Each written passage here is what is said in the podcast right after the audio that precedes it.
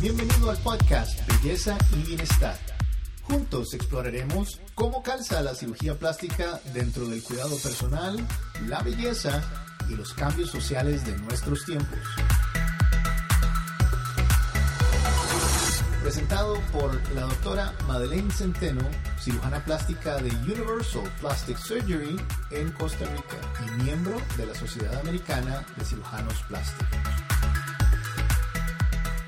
Bienvenidos una vez más. Eh, mi nombre es Alex Centeno y el nombre de nuestro podcast es Belleza y Bienestar. El tema es cómo calza la cirugía plástica dentro del cuidado personal, la belleza y los cambios sociales de nuestros tiempos con la doctora Madeleine Centeno, cirujana plástica y miembro de la Sociedad Americana de Cirujanos Plásticos. El tema de hoy es muy, muy interesante. Es sobre la cirugía plástica en los hombres, algo que algunas veces hemos visto como tabú la cirugía plástica en la familia, como parte de la familia, y la cirugía plástica y el dinero, algo tan importante para todas las personas. Eh, ¿Cómo estás, Mae?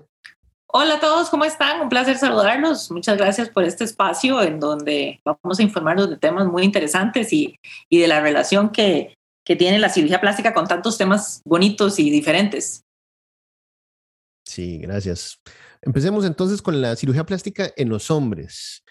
Históricamente, el hombre ha sido mucho menos interesado en verse de cierta forma para atraer a las parejas, sino que los hombres históricamente hemos competido por la jerarquía social, eh, qué sé yo, el auto de lujo, eh, la plata, eh, incluso la vestimenta, y más antes incluso plumas, plumajes o eh, la cacería, entonces haber cazado, qué sé yo, una, una clase particular de animal, etcétera, y demostrarle a las mujeres que, que se había hecho ese tipo de caza, etcétera.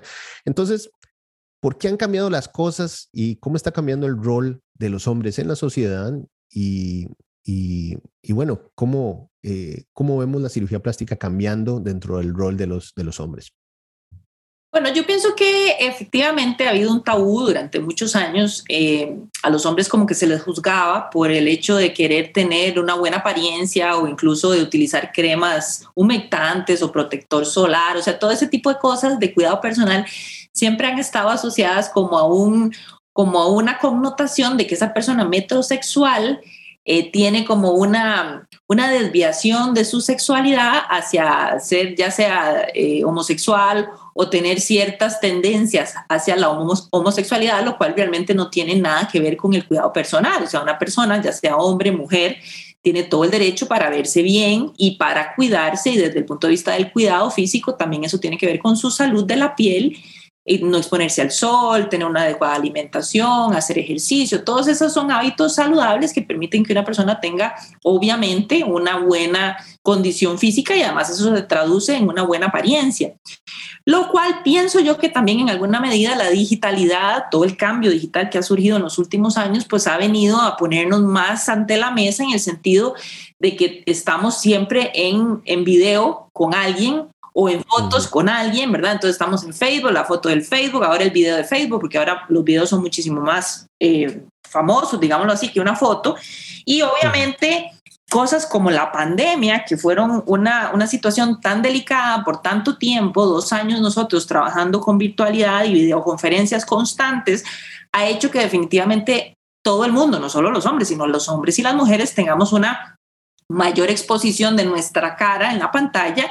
Y como todos saben durante la videoconferencia y el videito de Zoom siempre aparece una fotito pequeñita donde nos vemos nosotros ahí. Entonces claro uno empieza a verse las ojeras empieza a verse la papada empieza a verse que los párpados le caen por encima de las pestañas empieza a verse las cejas que están un poquito caídas o empieza a verse las manchas las pecas las cicatrices de acné. O sea son una serie de cosas que uno empieza a hacer todo ese análisis desde esa perspectiva en donde uno está en una videoconferencia en el trabajo pero está además comparándose con personas más jóvenes constantemente y uno tiene pues desgraciadamente que hacer ese ejercicio donde dice, no, ahora la gente se ve mejor que yo, por ejemplo, qué sé yo, en esta reunión de 40 personas, yo veo que esta se ve más o menos, aquella. Claro, estas son cosas que no, uno no hace conscientemente, ¿verdad? No es que uno hace ese ejercicio de esta se ve más o menos, sino que eso es algo como interno que, que, el cuerpo mismo, la mente va haciendo y va diciendo, no, necesito hacer algo para verme más joven, para seguir siendo competitivo, para seguirme viendo atractivo y obviamente también para seguir en, por supuesto que todo eso tiene que ver con una connotación sexual donde la, lo atractivo de un ser humano también tiene que ver con su capacidad de conquista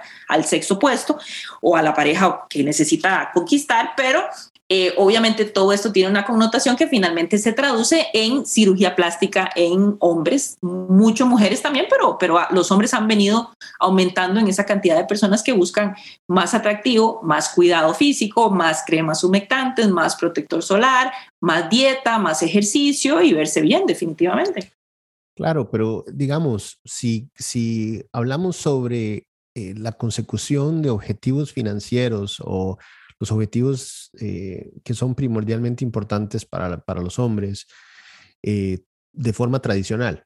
Eh, digamos que simplemente ganar más dinero, tener un, un, rol de empleo más importante, subir en la jerarquía social. y si hablamos de millonarios o billonarios como Elon Musk o como Zuckerberg o estos diferentes hombres que por lo menos en mi opinión, desde esta perspectiva, no los veo como que son extremadamente preocupados por sus apariencias. O sea, no, no. Ah, pero sí sería bueno que uno hiciera una comparación. Por ejemplo, si ves a Elon Musk hace unos 15 años o 20 años, podrías ver que la línea del cabello era diferente al gran cabello voluptuoso que tiene ahora. Entonces, si uno empieza a ver diferentes eh, fotografías o videos de personas hace 10 años que tienen mucho dinero y ahora tal vez no lo notas en una forma muy específica o tal vez ellos no son abiertos al respecto de decir, busqué a alguien que me ayudara con mi, con mi cantidad de cabello porque estaba cercano a la calvicie, pero sí claramente puedes observar que la persona está mejor ahora que hace 15 o 20 años. Entonces quiere decir que todo el mundo está haciéndose este tipo de tratamientos. Bueno, y qué dicha que traes esa acotación, porque el, la caída de cabello es probablemente una de las principales eh, preocupaciones de los hombres cuando entran en, en, la mediana edad, ¿verdad? Porque al caer el pelo, eso simboliza la caída de la persona, en, cierta forma, o la caída de la, de la capacidad de, de, no solo de generar recursos, sino además de conseguir objetivos, eh, o sea que ya es la segunda etapa de la vida, ya la, la cuesta va para abajo, etcétera. Eh, pero, pero bueno, mencionas eso de la caída, la caída del cabello. Si tenemos, si traemos acotación, por ejemplo, a Ronaldo, el jugador de fútbol, eh, y lo comparamos con Messi, por ejemplo, en términos de eh, apariencia personal, me parece, por lo menos desde mi perspectiva, que Messi no se preocupa tanto de la forma en que se ve, mientras que Ronaldo es una persona preocupada, parece que ha tenido cirugía, eh, qué sé yo, siempre tiene un bronceado, eh, se ve como que se corta las cejas, cosas que tradicionalmente no hubiéramos encontrado eh, necesariamente en atletas, pero, pero si lo vemos hacia los últimos 10 años, los atletas en general han estado preocupándose muchísimo más por su apariencia y si ves a alguien como Roger Federer, el, el tenista famoso, eh, pues se ve como se ve como, como es, o sea que el éxito le calza bien, digamos, porque él a nivel de apariencia personal, pues se cuida mucho. Eh, incluso en términos de su duración y cosas así mientras está en la cancha, ¿verdad? Que es algo que vemos en otros jugadores que definitivamente no se cuidan, ¿verdad? Bueno, el tema, el tema de los hombres que hacen ejercicio físico muy, muy, muy extenuante, por ejemplo, Federer, mm. por ejemplo, jugadores de fútbol americano, esos en particular tienen bastante dificultad a la hora de los tejidos grasos en el cuerpo, porque el hecho de que hagan tantísimo ejercicio les dificulta mucho mantener los, los contenidos grasos en el cuerpo. De hecho, el contenido graso de, este tipo de, de, jugadores baja muchísimo durante sus diferentes juegos. O lo tengo también en pacientes que hacen maratones. Tengo, por ejemplo, un paciente de 77 años que tiene 157 maratones y se está preparando ahora para las 157 o 158 y son cantidades de ejercicio que hacen las personas y esto dificulta también el mantenimiento de la grasita en la cara, principalmente que es donde uno luce más joven, entre, ¿verdad? Entre menos grasa tenga, más avejentado se ve la persona. Pues claro que también uno tiene que tomar en cuenta cuál es la profesión de la persona que está intentando verse mejor para ver qué tipo de cambios podemos hacer para que lo logre. Pero Ah, ah, y hablemos un poco de eso también. Eh, ha cambiado un poco también la expectativa de las personas con respecto a, la cantidad de grasa. Antes, una persona con un porcentaje de grasa del 20%, pues era aceptable en, casi que todas las áreas de la vida, mientras que poco a poco, eh, precisamente por los medios sociales o la exposición de diferentes eh, revistas o incluso de los mismos atletas que son tan, eh, o sea, que generan tanta publicidad y que generan tanto atractivo, la gente los ve y tal vez relacionan el éxito con cómo se ven y, al perder esa grasa y ser atletas y tener un índice de grasa muy, muy bajo, tal vez está asociando un poco la belleza con índices bajos de grasa. Sí, eso sí se ha visto, eso sí se ha visto en los últimos años Incluso se ha intentado hacer ciertas campañas precisamente para evitar que las modelos, no sé si, si se han dado cuenta las personas que nos escuchan, pero en algunas compañías, como por ejemplo Victoria's Secret, actualmente tienen modelos que no son extremadamente delgadas, porque después de que hubo ciertas declaraciones de que algunos modelos solo comían papel higiénico y manzanas, en un día para poder obtener esos cuerpos, ¿verdad? Casi que cadavéricos, se empezó este movimiento en el cual están intentando que las grandes compañías que tienen cierta cantidad de influencia sobre los, los jóvenes y sobre, pues en general la población, que pues que se vea como que los seres humanos somos más normales y que nuestros contenidos grasos en el cuerpo son, ¿verdad?, humanos. Y como humano quiero decir, eh, no necesariamente de 8%, que es lo que tiene un jugador de, de alto rendimiento, sino que nuestros, nuestros contenidos grasos usualmente están entre los 15 y los 30% en la población general. Bueno, dependiendo de la población, obviamente en Estados Unidos se manejan eh, índices de obesidad un poquito mayores y eso va a depender de los diferentes países, pero en general sí se puede decir que definitivamente hubo una época en que los estándares sociales nos querían llevar a figuras más esbeltas, muchísimo más delgadas, muchísimo más eh, si se puede decir, sin ánimo de ofender, mucho más escuálidas, ¿verdad? Las, los cuerpos, con el fin de lograr que las prendas eh, que principalmente se exhibían en las diferentes eh, pasarelas pudieran verse más bonitas, ¿verdad? Las, las modelos con este tipo de, de, vestidos. Y definitivamente, pues esto ha venido a distorsionar un poco esa, esa apariencia de atractiva y de salud y de belleza. Entonces, definitivamente, claro que estamos expuestos a todo este tipo de ola social en donde mucho de, la moda nos, nos afecta de alguna manera y nos cambia nuestros estándares de belleza, desgraciadamente. Antes, digamos, Marilyn Monroe eh, era un ideal de belleza. Ahora Marilyn. Monroe se considera que era tal vez incluso con cierta obesidad, tal vez obesidad leve. Entonces, claro, socialmente cambia mucho dependiendo de la época en la que vivimos y obviamente dependiendo de los estándares sociales con, los que vivimos.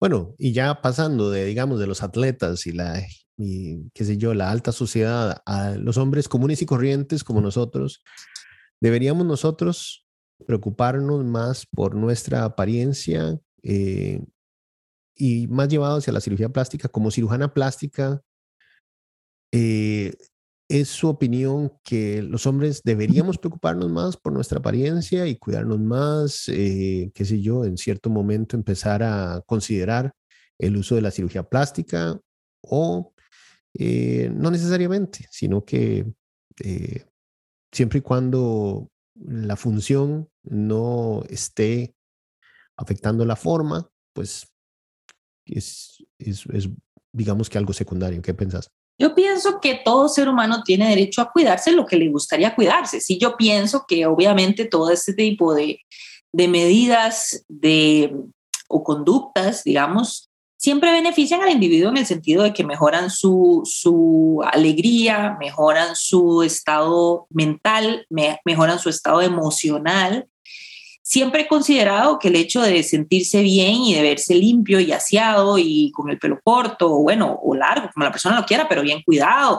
O sea, una serie de cuidados físicos que deben existir como para que la persona se sienta bien. Ahora, ha habido todo, también todo un tema con relación a esto de la pandemia, porque son dos años que muchas de las personas han estado en su casa sin hacer contacto social, sin hacer ejercicio, sin salir, sin caminar. Entonces, eh, pues pienso yo que tal vez el problema de la obesidad se ha incrementado un poco durante el tiempo de la pandemia Y sí creo que definitivamente es importante que los individuos retomemos, y digo retomemos porque nos toca a todos, ¿verdad? Cada uno tiene que hacer su ejercicio mental de ver cómo hace para tener hábitos más saludables y por supuesto que el cuidado de la piel, el cuidado del cuerpo tiene que traducirse finalmente en una mejoría también de la calidad de vida. Eh, sí, definitivamente. Y hay, hay, desde tu perspectiva, un incremento en el número de hombres que se operan en cirugía plástica. Eh, claro, claro. Digamos que después de la pandemia, o, o es igual, o ¿qué, qué ha cambiado? No creo relación con la pandemia, pero sí creo que en los últimos cinco a ocho años ha habido una mayor exposición de nosotros también al, al, público para que también se informen y también vean qué tipo de cirugías tienen solución, porque a veces las personas no saben que las orejitas que están demasiado prominentes se pueden operar o las personas no saben que la, el crecimiento mamario en hombres se puede operar, que tiene solución o a veces las personas no saben que las arruguitas de los hombres también se pueden eliminar por medio, por medio de toxina botulínica. Entonces, pues yo pienso que siempre la información es importante en nuestros medios sociales para poder darle esa, esa información a la persona y que, conozca qué tipo de, de, tratamientos se pueden hacer y qué tratamientos existen para diferentes patologías. Entonces pienso que la exposición de nuestros servicios ha venido a ayudar mucho en eso porque la gente se va dando cuenta de cosas que antes no sabía y obviamente eso genera cierto interés y poco a poco se van acercando muchísimo más hombres ahora en la actualidad se acercan a, a tener cirugía plástica que antes. Eso es definitivo. Y desde tu experiencia, ¿cuáles son las cirugías más frecuentes que buscan los hombres? Generalmente la cirugía de párpados, la cirugía de liposucción láser abdominal y de espalda, y también busca muchísimo la cirugía mamaria por el crecimiento mamario masculino. Y bueno, una de las cosas que hemos conversado es este, que hay nuevas tendencias o nuevas, digamos que cirugías que los hombres buscan, por ejemplo, eh, el aumento del el pene.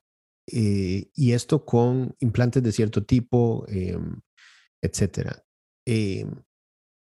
definitivamente esto no es una tendencia que se daba desde hace muchos años, ¿verdad? O sea, es algo que, que es nuevo y que, que viene a hablar sobre precisamente eso, eso de, qué sé yo, del, de, los de las nuevas metodologías y de las nuevas cosas que se exploran, y en este caso de la metrosexualidad.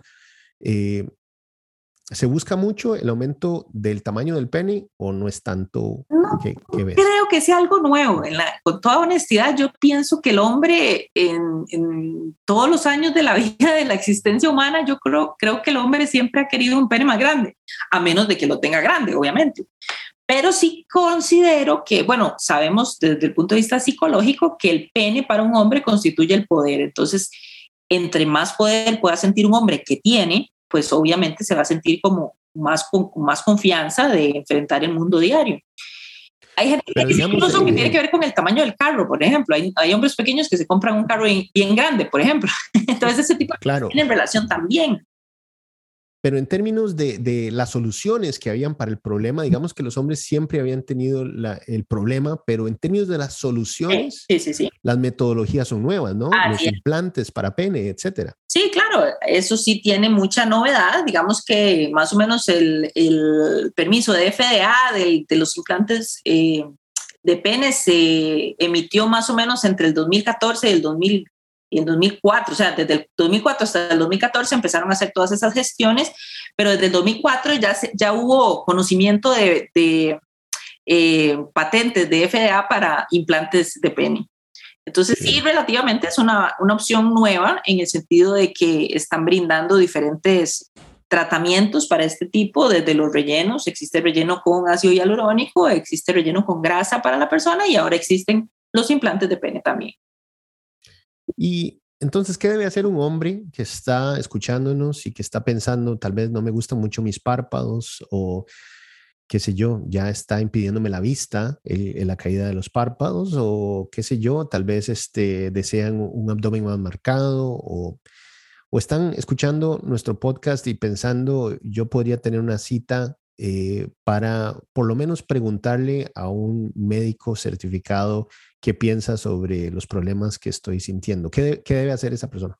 Claro, pues usualmente nosotros tenemos eh, gran cantidad de canales. Tenemos nuestra central telefónica en Costa Rica, que es el 2222-6441, y tenemos nuestros emails que para pacientes extranjeros generalmente es más, más probable que nos, nos contacten por ahí, que puede ser info arroba plasticsurgerycr.com o mcenteno arroba plasticsurgerycr.com también. Y por otra parte, tenemos un número de WhatsApp que es el 7110-5090, donde pueden también ahí hacer consultas o sacar una cita con nosotros. Lógicamente, siempre hemos pensado que una cita es la mejor manera para poder valorar con toda, eh, con toda sinceridad a un paciente, ver su problema, ver qué tipo de soluciones existen, porque no siempre en una fotografía uno es capaz de ver específicamente qué tan, qué tan elástico es el tejido, cuánto cede, cuánto sobra. Entonces, siempre definitivamente una, una consulta virtual no va a ser suficiente y a mí me parece que, que, la persona que ya está segura que quiere cirugía, preferiría yo verla desde el punto de vista presencial. Pero bueno, usualmente nosotros lo que hacemos es que primero evaluamos el caso, ya sea por correo electrónico o por cualquiera de los medios que nos contacten, y empezamos una conversación en la cual se van dando diferentes opciones a los principales problemas que tienen estas personas. Es relativamente un, un, un método muy sencillo porque a veces la gente cree que hay que hacer un montón de cosas para, para hacer una, una cirugía y sin embargo no hay necesidad más que de tomar en cuenta los antecedentes de enfermedades de la persona para ver qué, qué estado de salud tiene si la persona tiene más de 40 años, nosotros generalmente solicitamos un visto bueno previo de su médico de cabecera para poder someterlo a sala de operaciones. Y una vez que tenemos este visto bueno de un médico, ya sea internista o cardiólogo, eh, tenemos la posibilidad de, ya eh, programar la cirugía para el paciente, se le hacen unos exámenes de sangre para ver que todo esté bien en su sangre, que no tenga anemia, que tenga adecuados niveles de proteína para poder coagular y que tenga unos tiempos de coagulación adecuados. Y una vez que tenemos los exámenes de sangre, programamos la cirugía y listo, la persona viene en ayunas ese día, se hace su cirugía y luego se sigue viendo varias citas eh, posteriores para ver la evolución. Claro, pero es importante también recalcar que una persona que hace o que saca una cita y, llega a la cita presencial, eh, pueden al final decidir no operarse. O sea que puede que esa, esa consulta la utilice más bien para darse cuenta que realmente lo que, lo que necesita es otra cosa, ¿no? O sea, no, no porque tiene una, una cita eh, presencial quiere decir que inmediatamente ya tiene que operarse, ¿cierto? Claro, usualmente las personas primero hacen una consulta sobre un presupuesto porque a las personas les da como miedo venir a una consulta y no tener el, el dinero para realizarse la cirugía. Pero eh, bueno, y me ha pasado que en algunas ocasiones una persona viene creyendo que va a necesitar un tipo de cirugía y tenemos otras opciones previas a ese, a esa, eh, a ese tipo de cirugía específico que la persona creyó que en su momento necesitaba y podemos ofrecer algunas otras opciones. Pero generalmente una persona que se encuentra insatisfecho con su forma de, con la forma del cuerpo, en alguna, en alguna zona de su cuerpo, generalmente requiere algún tipo de tratamiento. No siempre cirugía, pero sí algún tipo de tratamiento. Claro. Y a nivel de sitio web, a nivel de la Internet como un todo, pues toda la información es generalizada, mientras que en la consulta es, se tratan los temas específicos de la persona, con, con, digamos que se hace una evaluación específica de los problemas y las soluciones para el problema que la persona en sí tiene, no es no es una consulta llena de generalidades. Exactamente, uno trata de enfocarse mucho más en el, en el tema específico del paciente y los presupuestos, usualmente la gente me pregunta, pero ¿cómo se saca un precio? Bueno, generalmente los presupuestos tienen también mucho que ver con el tipo de anestesia que se necesita para el procedimiento quirúrgico y con el tiempo quirúrgico que vamos a tardar en sala de operaciones. Entonces, dependiendo de cuánto, porque a veces las personas como haciendo cierta burla dicen, ah, si tiene más grasa, entonces es más caro pues lo que pasa sí. es que una persona que tiene más grasa, pues lógicamente se necesita un tiempo quirúrgico mayor, lo cual va a implicar más tiempo de sala de operaciones y más tiempo durante anestesia general. Entonces todo eso se va traduciendo obviamente en un costo económico.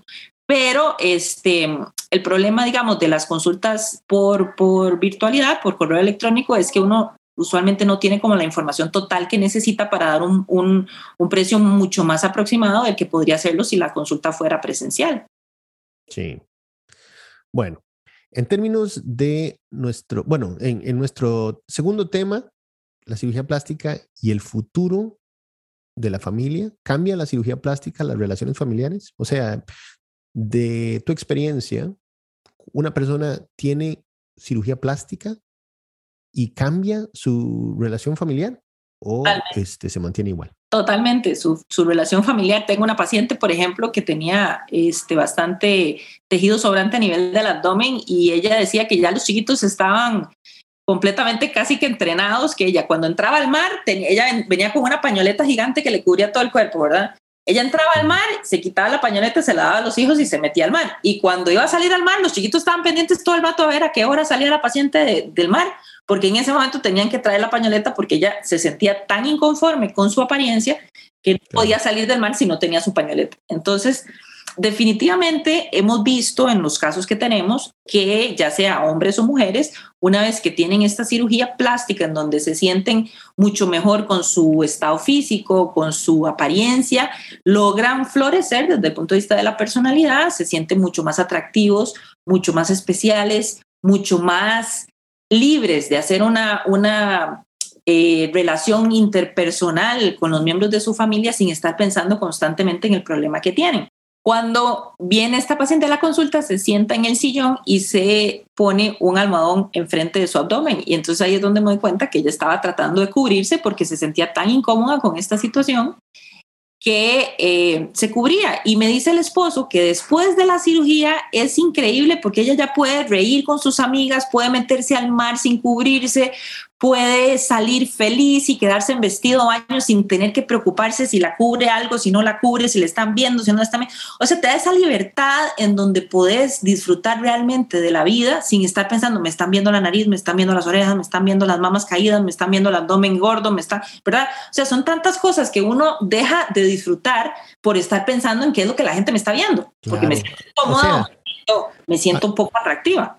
Claro, a nivel psicológico, eh, como que nubla el pensamiento de, de toda la vida, o sea, de, del compendio de todas las emociones que existen, siempre están nubladas por este problema que, que termina eh, siendo protagonista en algunas conversaciones que ni siquiera cabe. Entonces la persona ya no puede ser sí misma, sino que siempre está distraída. Todo se traduce a cubrir lo que me están viendo. Claro. Y una vez que uno elimina ese problema, uno quita, quita ese complejo, la persona ya puede ser libre de hacer todo lo que quiere, de pensar en todas las cosas que quiere pensar. Y esta paciente me decía, era agotador, realmente era agotador tener yo que estar lidiando cada vez con qué me tapo, ¿verdad? Era, había que sentarse y taparse con algo, siempre la gente que la estaba viendo, ella consideraba que le estaban viendo porque era demasiado, demasiado grande el trasero, que no le gustaba el abdomen. Entonces, claro, la persona además generalmente es su peor juez, ¿verdad? Es, es uno muy duro con uno mismo y entonces uno dice, no, de fijo, esa persona que está ahí enfrente me está viendo esto, esto y esto. Y la persona tal vez le está viendo qué bonito el peinado o tal vez le está viendo qué bonito el color de ojos y sin embargo esa persona no vive en paz. Claro, claro, porque todo está nublado precisamente por por la percepción personal de que tiene un problema y que lo que le están viendo es ese problema. Exactamente.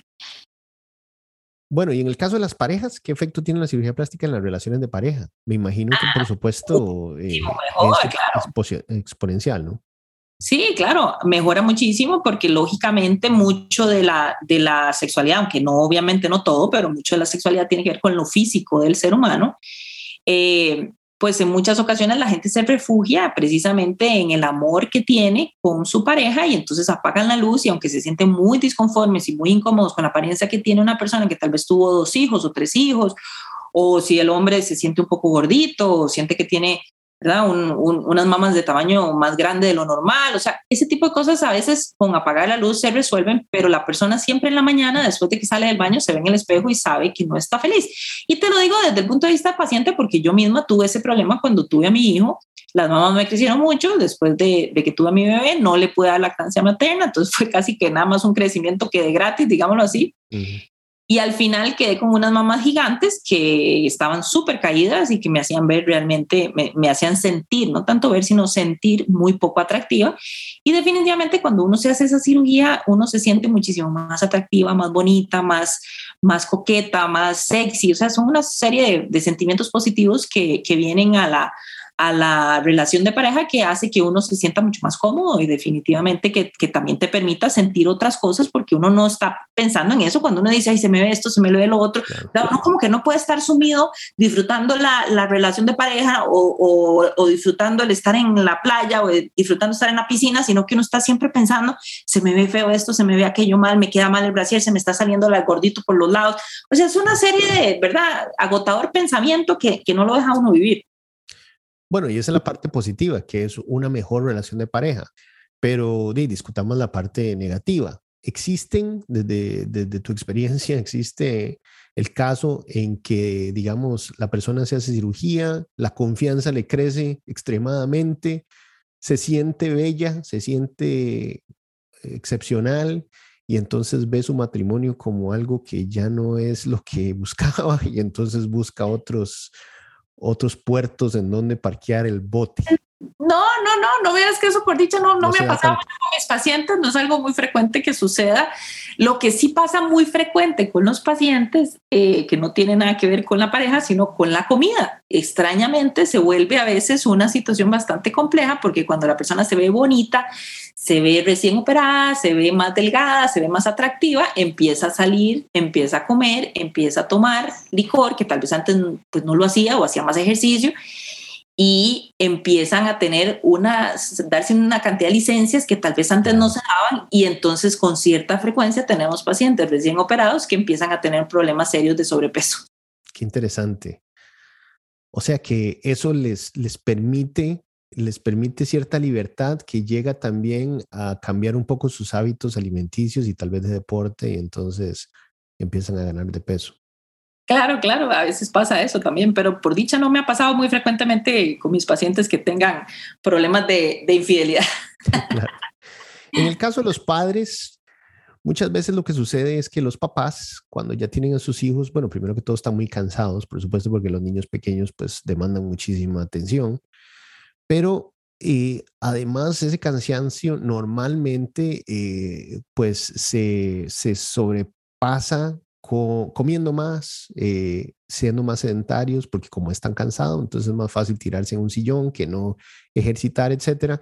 Entonces, en el caso de los padres, empiezan a ganar de peso y se empiezan a, eh, empiezan a perder, digamos, la tonalidad o la capacidad de hacer cosas con sus hijos, de correr detrás de ellos y definitivamente la cantidad de energía que tiene un niño comparado a su padre, especialmente si, si es el caso en donde los padres son un poco más avanzados en edad, pues esa desigualdad de energía pues es muy marcada. Entonces, en el caso de los padres, ¿la cirugía plástica tiene la capacidad de hacerlos que sean mejores padres o no lo ves tanto? Yo pienso que no tiene tanto, tanta relación con eso, pero sí considero que el padre que está demasiado enfrascado con sus hijos sí necesita en cierto grado descanso. O sea, uno necesita dormir y uno necesita de vez en cuando decir, bueno, yo me voy a desconectar por lo menos, aunque sea unas dos horas, para poder este, descansar recargar. en vida y recargar, claro, porque sí, o sea, los niños pequeños demandan muchísima atención, muchísima energía, muchísimo cuidado y por supuesto que esto finalmente se traduce en una serie de problemas físicos, como decís vos, de, de tanto de sobrepeso como de, como de problemas cardíacos, que se puede incluso traducir en, en, infartos o isquemias cardíacas secundarias al estrés que manejan por, y por ausencia de descanso, ¿verdad? Entonces, en cierta medida, pienso que eso sí, eh, el tema de la salud es importante en las personas que son padres, pero creo que la cirugía plástica ahí no tiene en, en, los padres como una, una cabida en el momento eh, inmediato, sino que es, que es algo más como ya cuando la persona sale de esa etapa en donde los hijos demandan tanto tiempo, más bien es como un autoexamen que uno empieza a hacerse cuando ahora sí tiene tiempo de ya no pensar en el hijo, sino que ahora tiene tiempo para pensar en uno mismo. Entonces ahí es donde viene ese autoexamen de decir, no, es que si yo me siento que estoy un poquito hecho leña, ahora sí me veo, es que me veo un poquito mal, ¿verdad? Entonces uno empieza a tener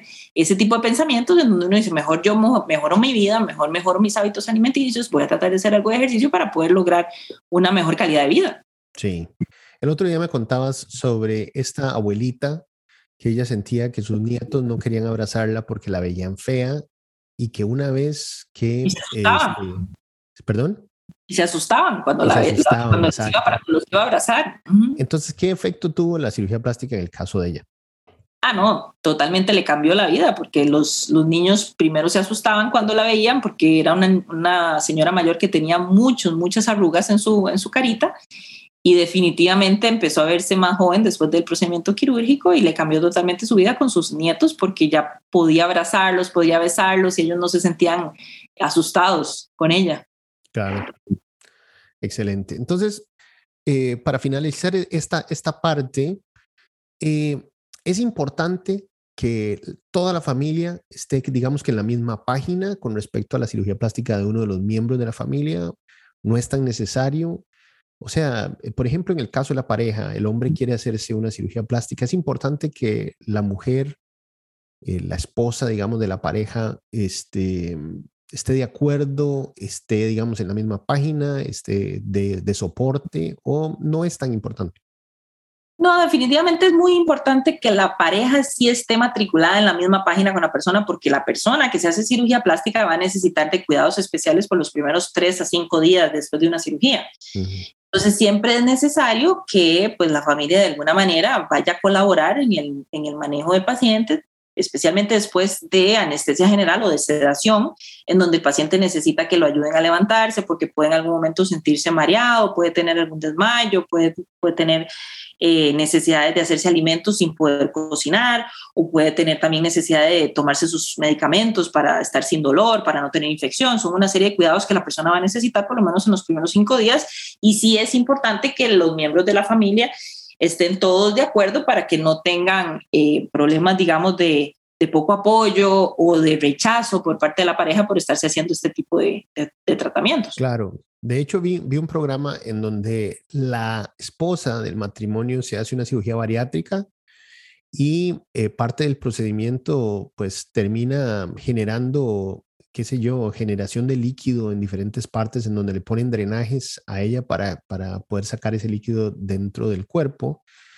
y le duele tanto que es imposible para ella hacerlo ella misma. Entonces el esposo pues este, toma, digamos, una parte prominente en la recuperación de ella y él es el que eh, frecuentemente le está cambiando los, digamos que los... Los apósitos. Sí, exacto, exacto. Y las, las gasas. Ajá, entonces eh, me imagino que algo similar sucede con la cirugía plástica, eh, tal vez no de la misma forma, pero los procedimientos también necesitan apoyo después de. Sí, sí, totalmente, totalmente. Además es importante que lo traigan a las consultas posoperatorias, que lo traigan a los masajes y siempre se necesita alguien que pueda manejar. El paciente los primeros cinco días usualmente no logra manejar. Y tampoco es conveniente que lo haga porque podría tener un desmayo en algún momento, ¿verdad? Y entonces no es conveniente tampoco que esté manejando solo durante los primeros tres a cinco días. Sí. Bueno, el tercer y último tema que queríamos conversar hoy es la cirugía plástica y el dinero. ¿Es cierto que las personas que son más atractivas ganan más dinero? Claro que es cierto. Incluso se han hecho estudios, diferentes estudios, y se ha visto que las personas más atractivas no solo ganan más dinero, sino que Además, si, si fueron, hicieron un crimen, por ejemplo, la persona atractiva se ha estudiado y se ha visto que en general el jurado generalmente le da una pena menor si es atractivo a que si no es atractivo. realmente es bastante importante en nuestra vida desde el punto de vista legal y monetario, pues ser un poco mejor atractivo, más atractivo. Claro, o sea, en realidad se traduce en oportunidad, en más oportunidades en la vida. O sea, no solamente a nivel estético, sino en, en, a nivel de, de, oportunidades, de relaciones, de, de, capacidades en la vida, etcétera. Correcto. Muy bien. Y en términos de la cirugía plástica como símbolo de estatus social, antes se veía como que la cirugía plástica era algo que las personas perseguían, pero como en el secreto de sus hogares. O sea, ellos como que querían eh, llenarse de información sobre la cirugía y luego ir a una consulta, pero una vez que tenían la cirugía no compartirlo con absolutamente nadie, sino que ni siquiera los familiares más cercanos supieran. Pero poco a poco se ha ido convirtiendo en que, como que la cirugía plástica más bien es un símbolo de estatus social. Eh, ¿Qué ves en, en ese término? Sí, estoy de acuerdo. Creo que actualmente pues existe menos tabú, la gente ya se abre un poco más al, al tema de, de, que si me voy a hacer una cirugía plástica o, o digamos, ahí, ahí generalmente es un tema familiar en donde una persona que se ha hecho cirugía plástica generalmente trae a su mamá o a su hermana o a su tía o a su prima, porque mucho de la cirugía plástica se, se, es, una, es gracias a un intercambio de opiniones, ¿verdad? Porque si yo voy a llevar a mi mamá a algún lugar, pues preferiría que fuera un lugar donde sé que le va a ir bien y donde si ya me fue a, a mí bien, muy posiblemente también le vaya bien a ella. Entonces, generalmente la cirugía plástica, muchos de nuestros pacientes vienen por el boca a boca, en donde una persona le recomienda a otra, ya sea porque son amigas o familiares, porque ya les, le ha ido bien a alguien de la familia en ese lugar. Entonces, sí pienso que eso, pues, este, sí ayuda muchísimo en ese sentido, ¿verdad? Y, pero la gente comparte muchísimo más en redes sociales. Mira, me hice esta cirugía, me, eh, me hice esta otra cirugía. Eh, en, términos de, digamos que los tabús asociados al, haberse hecho cirugías permanece más como en el hombre, ¿no es cierto?, que en la mujer. Pues yo pienso que ya no es tanto. Y además yo pienso que también en alguna medida tiene algo que ver con, con el autojuicio que hace la persona de que qué va a decir la gente, de, de qué va a decir uno si alguien se hace cirugía plástica. Nada, y te ves muy bien. Generalmente si la persona queda bien, uno le va a decir, te ves muy bien. Incluso muchas veces yo le digo a los hombres, uno les pone toxina botulínica y usualmente la gente le dice, mira, qué bien que te hicieron las vacaciones o qué bien que te veo, estás más descansado, estás más relajado, te ves menos estresado y todo ese tipo de cosas es precisamente por un tratamiento sencillo que es algo tan fácil como colocar toxina botulínica. Entonces, ah, por ejemplo, cosas muy sencillas, eh, eliminación de verrugas, eliminación de lunares en, las, en la cara, la zona facial se ensucia mucho cuando uno tiene verrugas o cuando tiene este tipo de neus o, manchas. Y todo esto también puede ayudar a que uno se vea con una apariencia mucho más limpia y mucho más cuidada. Entonces son una serie de detallitos que uno puede hacer que son pocas cosas, pero que uno hace que la persona se vaya viendo mejor, que luzca mejor, que se vea más atractiva, que se vea más limpio, más cuidado. Ahora con toda esta moda que está de la barba, de cuidarse la barba, cuidarse el bigote, eh, productos de belleza para la barba y para el bigote. O sea, hay una cantidad de, una ola de, de, de marketing al respecto de todo lo que es la barba porque está de moda y entonces definitivamente yo creo que todo esto es una moda y yo pienso que la cirugía plástica actualmente es una moda que está para quedarse porque lo único que da son, son cosas buenas. Entonces, definitivamente, si ayuda con tu autoestima, si ayuda con tu belleza, si ayuda con tu, con tu calidad de vida, si te además te ayuda a que, a que si, si haces un, un, crimen te pongan menos, menos condena, te ayuda a que que si te dan un trabajo te paguen un poco más, pues todo eso, bienvenido sea, ¿cierto? Claro, yo creo que tal vez el problema era que cuando una persona se ve mucho mejor, ya sea porque se ve mucho más delgado, porque se ve más tonificado o porque tiene el abdomen más marcado, todas esas cosas eh, pues se traducen usualmente en cumplidos que las personas exteriores van a hacerle a la persona y usualmente esos cumplidos van en el tono de felicitar a la persona por el esfuerzo realizado, ¿verdad? Y entonces tal vez creo que el problema se daba porque las personas sentían que, que no había sido mucho esfuerzo el tener que ir a manejar a, digamos, a una clínica de cirugía plástica para, para terminar con, con el abdomen marcado, ¿verdad? Pero yo creo que eso ya ha cambiado y, y las personas realmente no, no se preocupan mucho del, del por qué, sino de, de, verse bien en general. O sea, que no importa por qué canal, pero verse bien y, y, sentirse mejor, ¿no? Sentirse mejor creo que es la prioridad, 100%. Una persona que se siente bien consigo misma y que se ve atractivo en el espejo es una persona que va a transmitir confianza y va a transmitir seguridad en sí mismo. Yo pienso que eso es lo que todos queremos. Exactamente.